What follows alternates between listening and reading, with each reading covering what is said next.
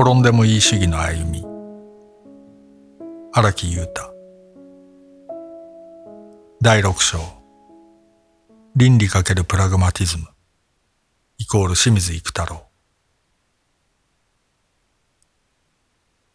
三角一世がミードを日本の労働者を管理する全体主義として利用していたのとほぼ同時期次のように書いていた男がいた。全体の立場が一般に見逃すものはこの基礎的社会が動くという事実である。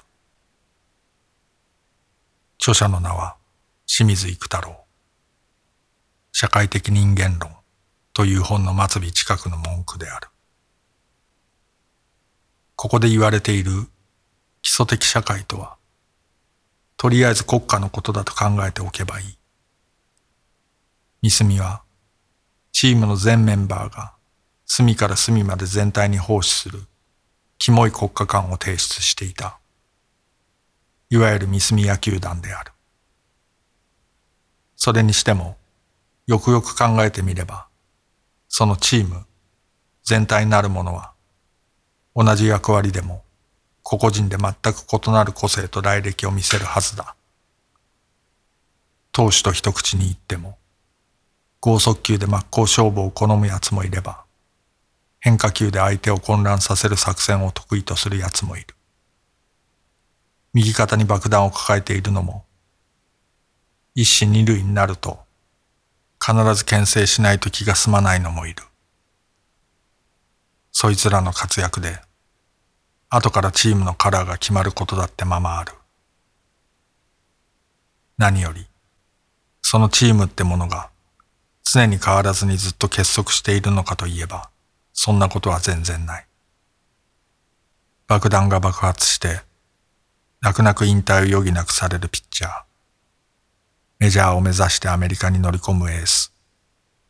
そして、助っ人としてやってきた頼れる外国人選手。トラブル続きで何とかやってきたけど、最終的にはチームごとあっさり買収されて、よく知らん連中とまた一から再スタート。なんてよくある話。先立つ全体がどんなに個々人を支配しているように見える時でも、その全体なるものがミクロで見れば個々人の小さな相違や交代を含んだ細々した変化で作られているものでもあることを清水育太郎という社会学者は決して忘れなかった。明治40年、東京の下町に生まれた清水は、旧制高等学校から東京帝国大学文学部を出て、学問エリート街道を期待された学生だった。若い頃から、ドイツ学協会学校でドイツ語を学び、さらに、学部では、オーギュスト・コントというフランスの社会学者に関する卒業論文を提出した。これでわかる通り、彼の教養は、基本路線は、ドイツとフランスの教養に依拠している。しかし、人生はとかく計画通りにいかないもの。復讐。助手の一個下になって、東大教授まであと一歩かと思いきや、戸田定蔵という指導教授と折り合いがつかず、泣く泣くアカデミズムの道を断念。堅実な社会調査を専門とする戸田と、理論思考の清水とでは、同じ社会学でもやってることは全く違うものだった。大学から追い出されて絶望の中頼りにしたのがアメリカの教育学に関する翻訳や紹介記事を作成するジャーナリスティックな仕事だった。戦前の社会学にとってアメリカの社会心理学は暴流に過ぎず清水にとっても当初は距離のあるものだったわけだがこれをきっかけに海岸。その勉強の第一の成果となるのが、まさしく昭和15年刊行の社会的人間論であった。清水の社会的人間論は、人間を理性的で合理的な存在としては捉えない。むしろ、割と頭悪い。環境次第でコロコロ変わり、昔から続いているというだけの慣習に黙々と従う連中と読む。その上で、個人が成長の中で通過していく社会集団、家族、地域、学校、職場、国家を各ステージに特有な習慣とともに分析し、その果てにある自由の可能性を模索する。清水は言う。社会と人間との間には単に一方的な形成の関係があるのでなく、作り作られる相互関係が見出されるのでなければならぬ。三隅の全体主義が説いたように、確かに人間は己に先んじて存在している様々な社会のしがらみにとらわれている。いわば作られている。それは清水も認めるところ。が、同時に彼らは作る主体でもあるじゃないか。フィードバックの循環作用をフェアに評価するのならば、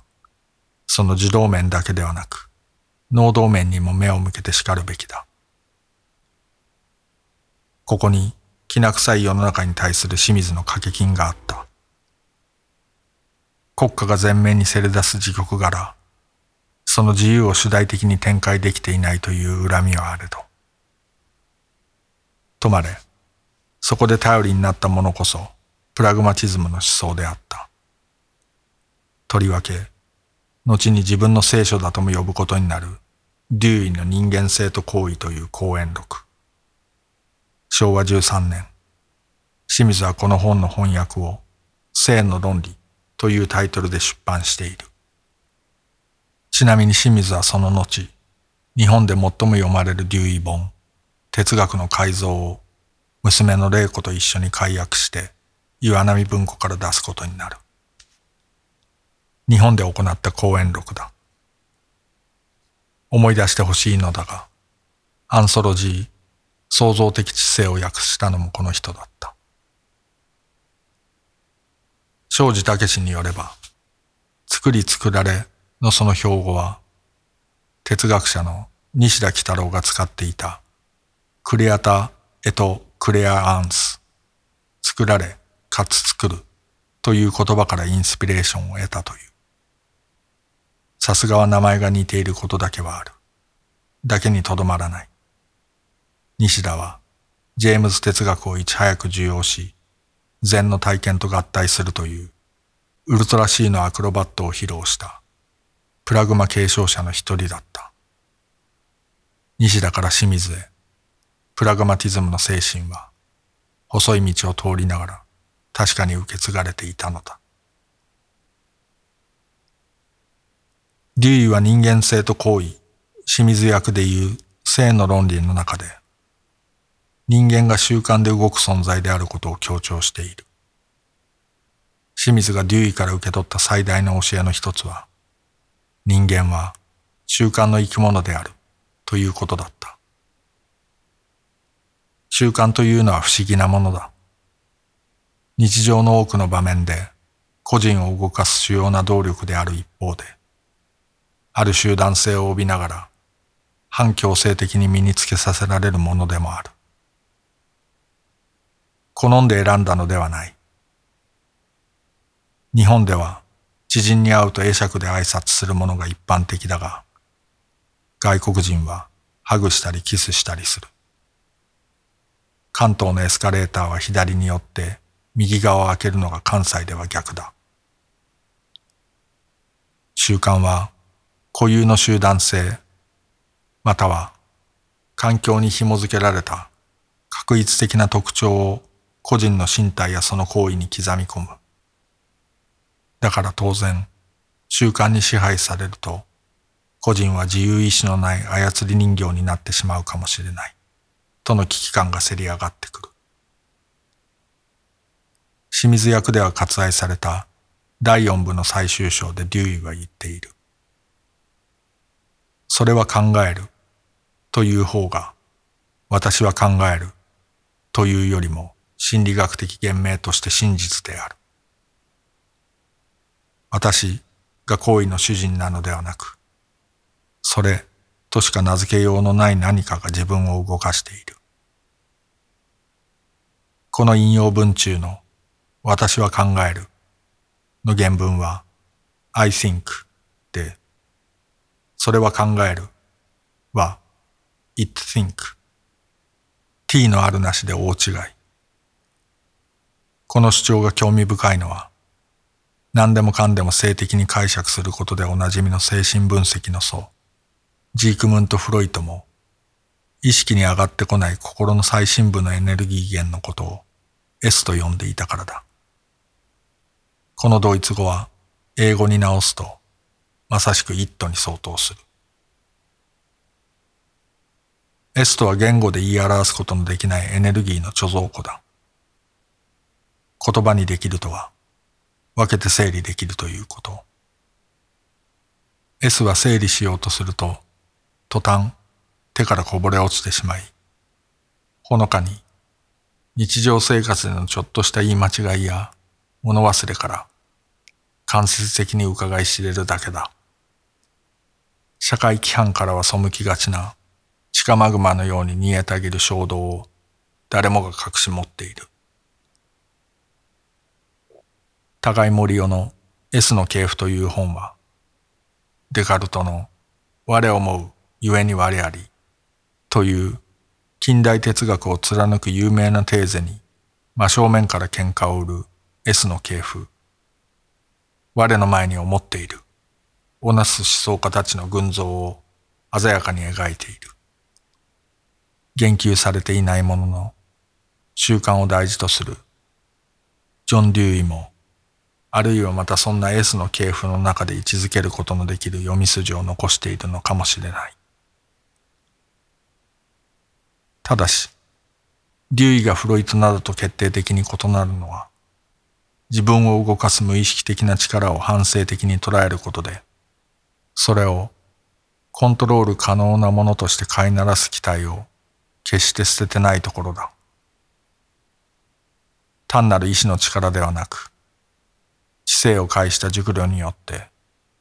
すべての未来の可能性の統制を与えることができる。統制なしには、我々は後ろから前方に押し出されるだけである。統制によって我々は明るいところを歩けたのである。甘いものを食べ過ぎると虫歯でいてて、ただし、これを熟知しているのならば、自分を滑る習慣、甘いものをついつい食べてしまう、を牽制して、甘味を周囲に置かない、という環境づくりも含めて、新たな習慣、おやつを煮干しにする、へと交代することができる。断っておけば、デューインにとって知性もまた習慣を見張る外部の監督者なのではない。習慣または衝動の進行を停止するには力が要求される。この力は別の習慣によって提供される。習慣のタイプが多くなれば、あるいはもっと柔軟な習慣ができれば、世界の見え方も未来への想像力も別の層を見せる。習慣に抗うには、あくまで習慣の土俵に立って、これへの意識的な改善の中で抗う必要がある。こういった自己モニタリングによる自己改造の進めは、今日、自己啓発と呼ばれる精神的態度を連想させるかもしれない。というより、プラグマティズム的言説の中のポジティブな側面にスポットライトを当てようとすると、避けがたいと思えるほどにせり上がってくるのが自己啓発だ。牧野智和、自己啓発の時代は、元は1950年代の労務管理の文脈で登場したこの言葉を自分自身の認識、変革、資質向上への志向という幅広く当てはまる特徴で捉えている。牧野が挙げる例は、スマイルズ、西国立志編。現在は自助論と訳される。から始まる自己啓発ベストセラー書籍の系譜や、女性向けライフスタイル誌など、枚挙にいとまがないが、例えば大学生向けの就職対策マニュアルで進められている自己分析は上述の特徴とピタリと一致する。つまり、過去の自分を自分史という形で解雇し、今持っている能力をすべて書き出して描かれる本当の自分を手に入れ、さらにはそこから出てくるなりたい自分、夢ややりたいことをアピールすれば理想の就職は果たされるだろう。牧野はこの種の方法をミシェル・フーコーの言葉遣いを念頭に置きながら自己のテクノロジーと呼ぶが、これはデューイの習慣論はもちろんのこと、プラグマティズムの過敏主義とかなり似ている。特に失敗の主体が組織や集団ではなく個人に焦点化した際、その当人が具体的に取り組む過敏主義とは、過去をさらって今を見つめ未来に生かすという自己分析と変わりないからだ。なぜこのような一致を見せるかといえば、プラグマティズムはその前史にラルフ・ワルド・エマソンのトランセンデンタリズムやそこから派生したニューソートという宗教運動があったことを一因として挙げられるかもしれない。大まかに言ってそれらは内なる自己を追求していけば普遍的な神と直結していると考えるロマン主義運動であった。神を成功に置き換えれば自己を掘れば掘るほど成功に近づく自己啓発の素形の出来上がりだ。スウェーデンボルグというオカルト学者に影響を受けまくりのエマソンの名著、自己信頼などは、未読ならばぜひ紐解いてみてほしい。自分自身の思想を信じること、自分にとって自分の心の奥で真実だと思えることは、万人にとっても真実だと信じること。それが普遍的な精神というものなのだ。などを筆頭に、自己がピカピカ光る名言の鶴瓶打ちが君を待っている。なお、ウィリアム・ジェームスの父のヘンリーは、スウェーデンボルグの研究者であった。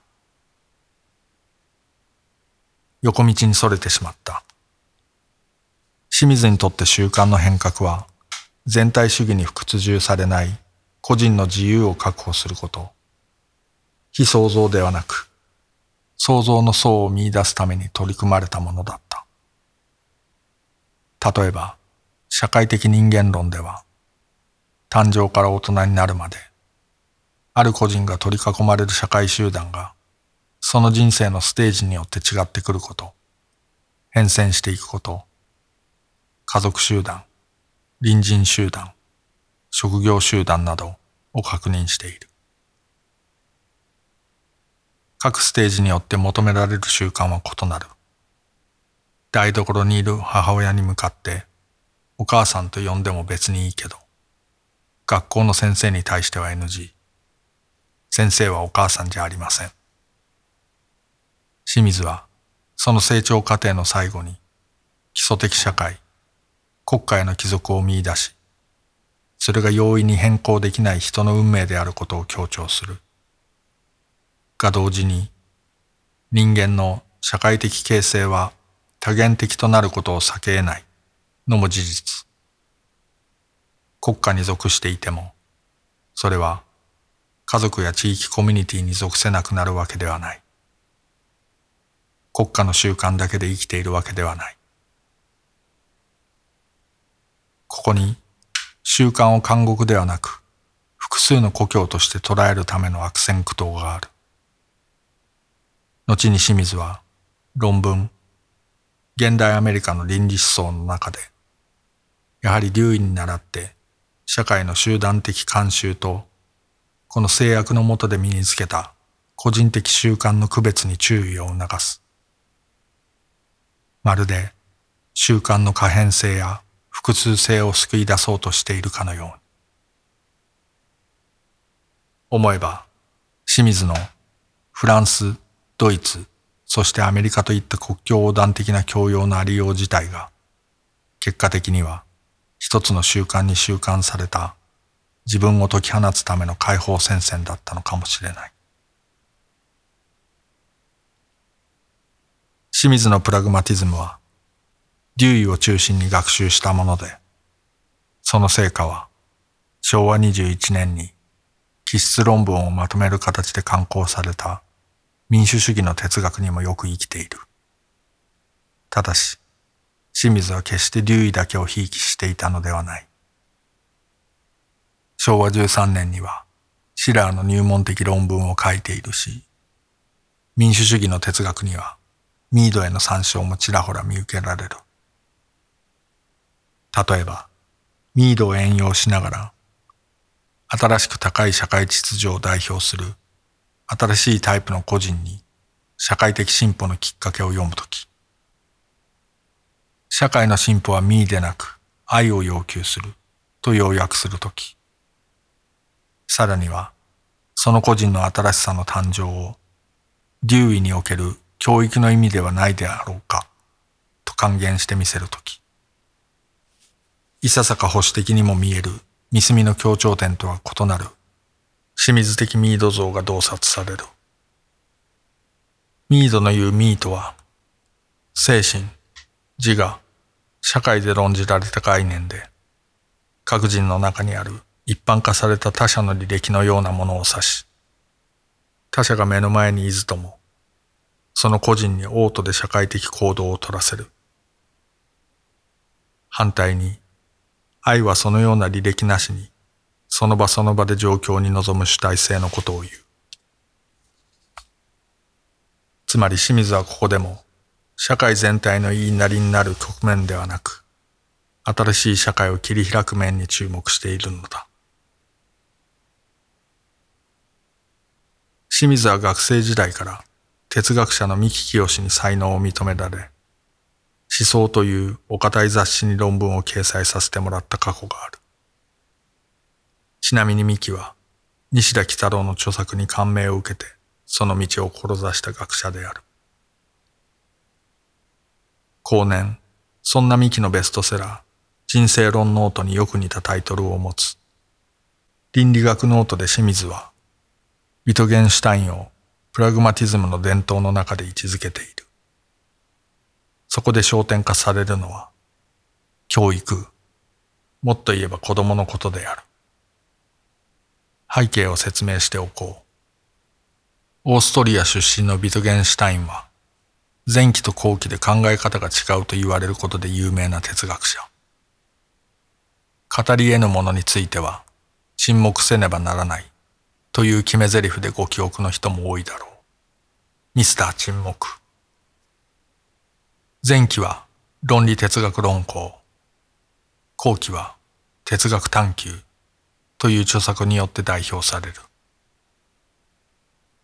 論考を完成させたことで、語り得るもの、思考可能なものと、語り得ないもの、思考不可能なものをきちんと分けるという仕事を終え、哲学の根本問題にけりがついたと考えたビトゲンシュタインは、田舎の小学校の先生になっていた。が、そこから実は片付いてなかったのでは、と思い直すのが後期の賭場口になる。清水はその経歴に着目。かつ、哲学探求のエピグラフがアウグスティヌスによる子供に関する稽古であることを確認することで、ビトゲンシュタインの前期から後期への展開の契機に子供なる生き物への活目があったと考えた。哲学は、プラグマティズムが現れるまでの長い期間、子供というものを忘れてきた。忘れなかった場合は避けてきた。西洋思想においては、19世紀の末に至るまで、人間というのは大人のことであり、男性のことであり、白人のことであった。明らかに子供は女性及び有色人種とは異なった地位を占めている。なぜなら女性が男性になることができず、有色人種が白人種になることができないのに反して、子供は間もなく大人になるから。哲学など難しくてよくわからんという人に朗報。哲学の本で主体という言葉が出てきたら、健康的でクールな小金持ちの白人男性のことをイメージして大体間違いない。主体は、つわりで苦しんだりしないし、肌の色の差で言われのない差別を受けたりしないし、障害で体が自由に動かせなくなったりしないし、12時間連続労働で肉体を酷使したりしない。人間存在を論じる高尚な学問の中に、ある偏見が滑り込んでいることがままある。主体なるものが大人を前提にしていることも同様。大人と違って子供は頭が悪くて非合理な感情に支配されて泣いたり怒ったりだだをこねたりする。動物のように野蛮だ。そんなものを真面目に考えることなんてできない。と普通なら考える。けれども清水は人生はそこから出発したじゃないかと突っ込んでいく。プラグマティズムは不完全な人間像を肯定する。みんなどこかしら偏っていて、歪んでいて、欠けている。神様みたいになれない。特に子供は失敗の寄せ鍋だ。約束は守れないし、我慢という言葉を知らないし、そのくせ、ドタバタと動き回る。危ないったらありゃしない。ガッテン。多世助重は言ってみればプラグマティズムの中の子供が大人社会人になる面を重く受け取り学校の社会化を訴えていた。対して清水は多世と同じく竜位を重視するものの子供が持っている本性的な頭の悪さを最後まで捨てない。克服しようとしない。むしろそれを可塑性として高く評価する。可塑性というのは粘土のように与えられる力に応じてある程度は自在にその形を変えられる性質のこと。失敗しながら少しずつ上手になる。生まれながらに押し付けられた環境の負荷があったにしても、経験を重ねる中でその中身を変えていくことができる。これは社会的人間論で提出されたほのかな希望と確かに通じ合っている。